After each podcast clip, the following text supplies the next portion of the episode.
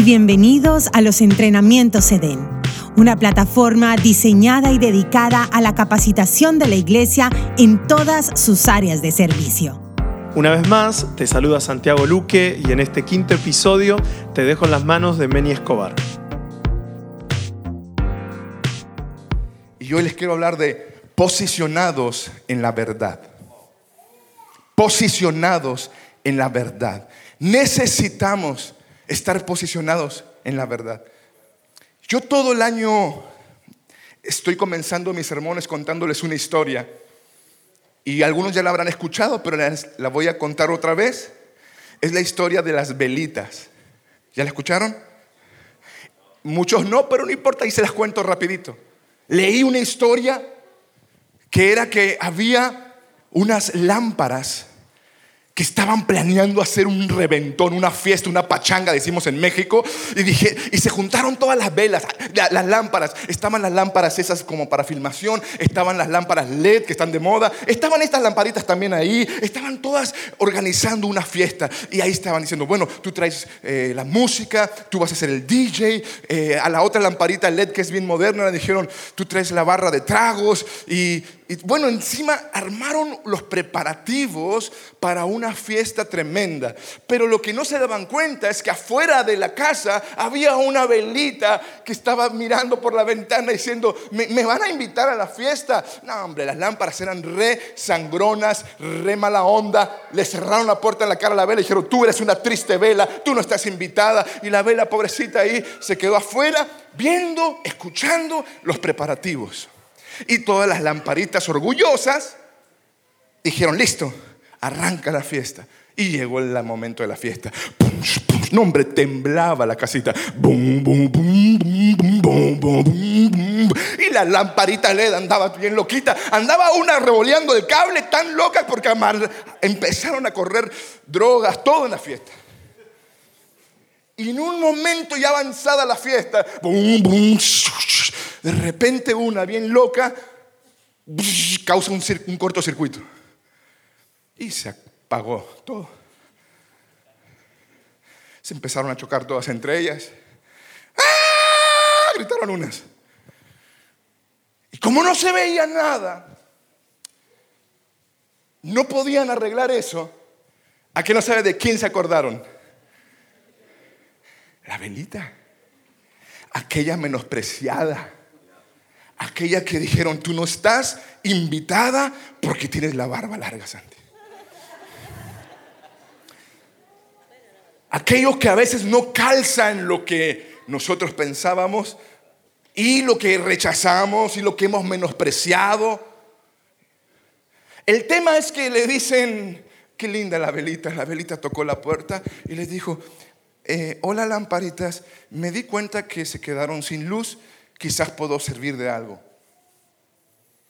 Y gracias a Dios que las lámparas llamaban a un electricista. El electricista tampoco podía arreglar nada si no era con la ayuda de esa vela. La historia termina diciendo que el electricista pudo arreglar el desperfecto con la vela en la mano. Cuando yo leí esa historia, el Espíritu Santo habló tan claro en mi vida. Y me dijo, Meni, el mundo está en cortocircuito. Hay oscuridad en las naciones. Pero lo que más me preocupa es que hay una generación que no está entendiendo cuál es su posición porque se han sentido menospreciadas.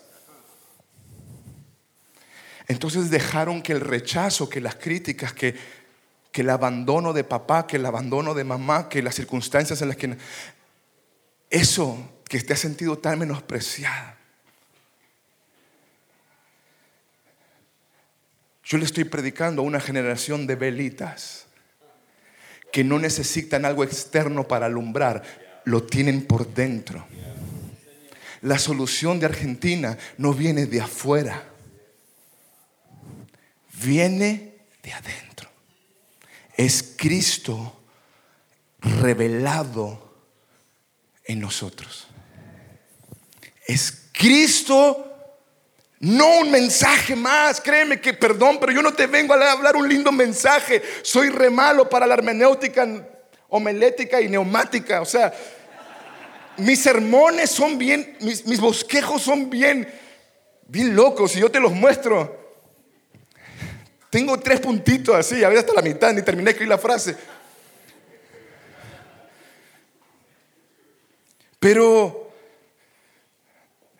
más que mis palabras exactas, quiero que se imparten el espíritu la posición que tenemos que asumir como iglesia imparable en las naciones y es una posición en la verdad. Quiero decirte algo y si tienes tu Biblia ahí, abre tu celular o abre tu iPad o me gustó que Chris usaba Biblia de papel. Algo espiritual tiene la Biblia de papel, yo creo. Cuando se escuchan, algo hay que tienen las Biblias. La mía la dejé adentro, pero algo tiene la Biblia de papel. Por favor, abra su, su Biblia en este pasaje, Marcos 6,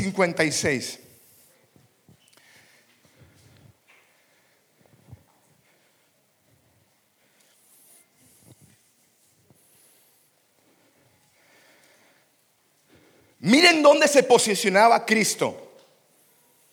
Miren el GPS de Cristo, dónde marcaba sus posiciones. Su latitud, su longitud, dónde, dónde lo posicionaba. Miren lo que hacía. Marcos 6:56. Por donde iba, fueran aldeas, ciudades, granjas, le llevaban enfermos a las plazas, le suplicaban que permitiera a los enfermos tocar. Qué tremendo al menos el fleco de su túnica. Y todos los que le tocaban a Jesús eran sanados. Cuando el evangelio que nosotros practicamos no funciona en medio de la gente común, algo no nos está funcionando. El evangelio de Cristo funcionaba ahí en donde iba, aldeas, fueran ciudades, fueran granjas, fuera un estadio donde él pasaba. Las personas eran su meta y se convertía él en la meta de las personas. A Cristo no solamente le importaba cuántos, le importaba quiénes. La representatividad detrás de alguien a Jesús le llamaba la atención. ¿Por qué se regresaba? Para que ese grito, Jesús, hijo de David, ten misericordia de mí. se regresaba. Si bien Cristo lo explicó muy bien, yo no voy a entrar a eso porque sé que Dios está hablando eso, pero sí quiero decirte que Jesús, Él era capaz de cambiar su tour de avivamiento por ir a una sola persona y dice, no, pero te están esperando toda la gente y de repente decía, no, voy con la mujer al pozo o voy con este seguito que está acá, porque a Jesús no solamente le importa cuántos, le importa quiénes. Por eso vengo a hablarle a un grupo de, de esas velas o las saetas en manos del valiente que por mucho tiempo para que una saeta entre en acción, que el valiente la tome, la saca de la aljaba y la lance, por mucho tiempo esa aljaba tiene que estar escondida en la aljaba. Esa saeta tiene que estar escondida en la aljaba. Y estar escondida en Dios no es lo mismo que estar olvidada. Escondido no es lo mismo que olvidada. Escondido tiene un propósito. Por a veces Dios nos llamó al secreto, a estar, estoy puliendo, estoy tratando, estoy formando, pero está llegando el día de entrar en acción. Una iglesia imparable, una iglesia que quizás te menospreciaron, pero sabes que como el mundo está en cortocircuito,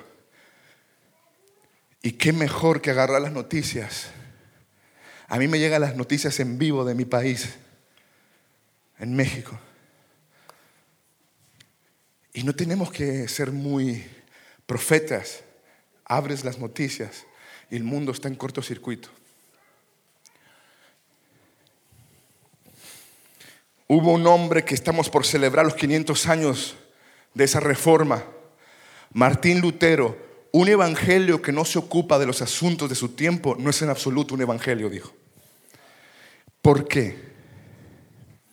Porque si nuestro evangelio no ha producido, no, a veces nos jactamos de templos llenos, pero no nos podemos jactar de ciudades transformadas. Pero creo en una iglesia imparable. Creo en velitas. Ahora, ¿Les gustaría ser una vela que arda con el fuego de Cristo? ¿Estás seguro? ¿Cuántos quieren ser esa vela usada en un mundo cortocircuito? Levante su mano. Quiero ver las manos porque esto no es un juego de palabras. Ok. quiero decirte que hay un requisito muy chiquito para que una vela arda. Se tiene que consumir. Una vela no puede arder si no se consume ella misma. Nada es mío. Me va voy a consumir mi vida. La semana pasada, y acá estoy entrando, eso solo era como la introducción. ¿Por qué? Necesitamos escuchar el hoy de Dios, lo que hoy Dios está hablando. Escuchar estos mensajes que están trayendo los hombres de Dios que aquí, y creo que va a haber también talleres o va a haber como cosas específicas, entrevistas o todo. Todo esto realmente es que Dios está hablando. No menosprecies nada, todo esto recíbelo. Pero necesitas darle ese lugar a Dios porque Dios está actualizando a su iglesia, la está actualizando, está haciendo como ese, ese mensajito que te llega a tu celular y te dice, hay una actualización nueva del, del, del software o de tu sistema operativo. Todos tienen teléfonos inteligentes, no se hagan los que no saben. Y te sale el cartelito, tienes que actualizarlo y le das clic y te, a veces te sale, a mí me pasa mucho esto, te sale otro que te dice, no estás conectado a la fuente. Entonces tienes que conectarlo a la fuente. Y ahí le dices, ok, ahora sí, tic, otro cartel que dice, no hay espacio. El problema es que lo que Dios está hablando ahorita, en estos prédicas que he escuchado en todo el Congreso, necesito pedirte un favor. Conéctate a la fuente y dale espacio a Dios a lo que Él te quiere hablar, porque porque Dios no puede derramar ese vino nuevo sobre un odre viejo. Tienes que decir, Señor, hay demasiado cosas en mi vida que no le están dando lugar, tengo que vaciar. Cuando tú ves el celular, no hay espacio, empiezas a borrar fotos del congreso pasado. Ah, ya me peleé con este, tengo que borrar. ¿Sabes qué? En Cristo tienes que darle lugar a Dios, porque a veces no, es que esto no es de Dios, porque hmm, a mí se me, pareció muy raro eso que dijeron. No, dale lugar, actualizate a lo que hoy Dios te está hablando. No te quedes solo con lo que Dios. Ayer fue hermoso. Pero yo creo en un Dios que hoy te quiere seguir hablando. Hoy, hoy, hoy, hoy. Es muy peligroso que te quedes con lo que Dios habló ayer.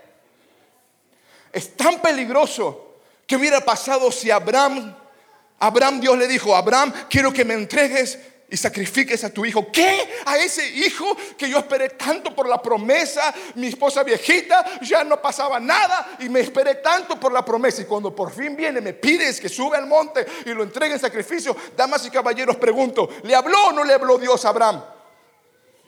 Ok. Es muy peligroso que te quedes con lo que Dios habló ayer. Porque cuando Abraham subió al monte, preparó el altar, puso a su hijito ahí y agarró el cuchillo y dijo, Señor, listo, no lo hagas, Abraham. ¿Qué hubiera pasado si Abraham se queda con lo que Dios habló hace siete años en el Congreso? Mata a su descendencia. Abortamos cosas que Dios quería que estén. A veces ten cuidado porque el mismo Dios que te dijo ayer que sí, hoy te dice que no. ¿Sabes por qué? Quería que estés escuchando, conectados. Conéctate con el hoy de Dios. Hoy, hoy Dios tiene que hablarte y hoy lo escuchamos. Sí, papá, que estoy. Como hijos del viento guiados por el Espíritu. nadie sabe de dónde vienen ni a dónde van. Ay, Dios mío, pero el viento, el Espíritu los guía, los conduce. Cierto lo que decía Cristán, muy serio, pero vamos a seguir adelante. Ahora sí, posicionados en la verdad. Esto me sacudió. Me sacudió hace dos, no, una semana atrás. Vi una entrevista que quizás muchos la vieron. Una entrevista de un periodista muy conocido entrevistó a una política muy importante en nuestra nación. Y yo no voy a entrar en si dijo, si estoy de acuerdo o no estoy de acuerdo. Hubo una frase de esa entrevista que me hizo ni siquiera seguir viendo la entrevista. Me hizo pensar en algo que el Espíritu Santo me llevó a escribir este mensaje. Porque esa esa entrevista en un momento dice la política y dice, es que hoy vivimos en la época, en la era de la post-verdad. Me pegó. Post-verdad. Y ahí me fui a googlear. Era de la post-verdad. Literalmente se instaló. Desde el 2004 empezaron a aparecer las redes sociales y se instala una era de la posverdad. Es tan diabólica. ¿Por qué? Posverdad. Quiere decir que la verdad ya pasa de moda. Ahora todo es relativo. Wow. y googleé. La primera imagen que me apareció de posverdad era una serpiente con la lengua así y los medios de comunicación. ¿Saben qué era? Era una era tan fuerte de posverdad que quiere decir que no, la verdad ya pasó de moda. Y, y lo que se me vino a mi mente, claro, ¿por qué es tan diabólico? ¿Por qué? Porque la palabra de Dios dice, conocerán la verdad y la verdad los hará. Por eso hay una generación atada y si hay una época de la posverdad, esa generación va a seguir atada, porque la única cosa que nos va a liberar es conocer la verdad. La verdad no es una cosa, la verdad es una persona. Yo soy el camino, la verdad y la vida. ¿Sabes qué quiere decir? Esta generación tiene que ser una generación que en el 2017 dice, yo soy defensor de la verdad, yo vivo en la verdad, yo camino en la verdad. Este mensaje se está hablando de una sola cosa le quiero hablar a una generación que vive en la verdad. ¿Sabes qué es vivir en la verdad? Es vivir en Cristo, por Cristo y para Cristo. Vivo en Él. O sea, estoy posicionado en la verdad. No, pero la era de la posverdad dice que ya todo no, ya pasó de moda, no importa si es verdad, si es cierto. No, Hoy creen que todo lo que se dice en las redes sociales es verdad. No. Que lo que escuchamos en la televisión es verdad. No. Hay una sola verdad, damas y caballeros. Por eso necesitamos entender Jesús le contestó, yo soy el camino, la verdad y la vida. Nadie puede ir al Padre si no es por mí. Juan 14, 6. Quiero decirte ese versículo aprendido de memoria, casi como a veces para evangelizar, pero es una profunda verdad, como decía mi suegro, de eterna, absoluta.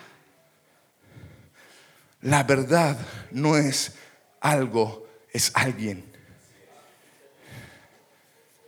Yo soy, dijo. En una época de la posverdad, yo tengo un anhelo y un sueño de ver guerreros que defienden la verdad. Caminan en la verdad. Viven la verdad. ¿Saben por qué? Porque afuera hay un grito silencioso de la sociedad pidiéndonos, por favor, Díganos ustedes que ustedes viven la verdad. Hay gente que dice, ¿habrá alguien que me saque de este dolor? ¿Habrá alguien que me diga cómo se sale de la, cómo se sale de la depresión? ¿Sabes qué? Los que caminamos en la verdad, posicionados en la verdad, simplemente vivimos así. Para vivir en verdad es vivir en, por y para Cristo. Pero estaba estudiando más acerca de esto, de la posverdad. Y quiero que vayan a segunda de Corintios capítulo 13, versículo 8. Yo no voy a tomar mucho más tiempo, solo quiero dejarles en su espíritu una activación de vivir posicionados en verdad. Dice, pues no podemos oponernos a la verdad. Más bien, siempre debemos defender la verdad. ¿Saben qué es vivir en la verdad? Lo quiero bajar así a la práctica. Vivir en la verdad. Estaba orando por esto y, se me vino una imagen hacia mí. Vivir en la verdad, le dije, Señor, ¿qué es? ¿Cómo es? ¿Cómo lo puedo explicar? El Señor me hablaba de esto. Panes sin levadura. Ser por fuera lo que somos por dentro, sin aditivos, sin nada externo. ¿Saben qué? El mundo está asqueado de tanta cosa. Y creo que ayer en el almuerzo charlábamos de esto. Yo le estaba diciendo a los pastores, les explicaba esto. El mundo no le importa tanto las cosas que tú puedes saber en tu intelecto. El mundo necesita algo que salga de aquí más que de acá. Un buenos días que sale de tu corazón. Ser lo que, ¿sabes qué? Ser verdaderos, nada más. Verdaderos. El mundo carece de gente verdadera. Alguien que diga, esto soy. La gente que vive lo que es así. La iglesia de los hechos no hacía campañas evangelísticas, su forma de vivir era el evangelio puro. Y Dios añadía todos los días los que habían de ser salvos. ¿Saben por qué? No por la gran campaña, era por la forma. Vivían lo que eran. Hay algo que Dios nos está llamando a hacer hoy. Y es vivir en la verdad. Es ser original, ser verdadero, ser genuino, así como eres feito y simpático. Aleluya. Entre lo más pronto me reconcilié con lo que Dios me había hecho a mí. Dije, listo, ya está. Yo les conté una vez que yo estudié en una escuela de Marcos Witt donde venían pastores, profetas, apóstoles de todo el mundo, porque él venía a esa, en aquel momento era la única escuela en el mundo, y venían los profetas. Y yo siempre, yo, me fui a estudiar a esa escuela con cuatro meses de convertido. Yo no sabía ni qué era, me preguntaban mis amigos, ¿qué denominación eres? Y yo no, cristiano les decía, pero no sabía ni qué era denominación y se me burlaban y se reían. Y uno de ellos me dijo, a ver, a ver, te voy a hacer una pregunta teológica, una doctrina. A ver, me dijo, ¿la salvación se pierde o no se pierde? ¿Qué sé yo? No, no sé si se pierde ni no se pierde. Yo viviré todos los días para mi Dios. A mí no me importa si se pierde, es que voy a vivir apasionadamente por mi Señor. Y dijo el tipo, ah, qué buena onda, dijo. Tenemos que volver a ser verdaderos, verdaderos, verdaderos panes sin levadura. ¿Se entiende? Panes sin levadura. Qué importante volver a eso. a mí me relaja pensar en eso. Es como, no tenemos que armarnos tanto y de, ah, así. Dile que está a tu lado, así como eres, así. Así Dios te va a usar. Ah, qué lindo. Muchas gracias por acompañarnos y ser parte de los entrenamientos EDEN. Para más información, dirígete a los links que aparecen en este podcast. Nos vemos en breve en una próxima ocasión.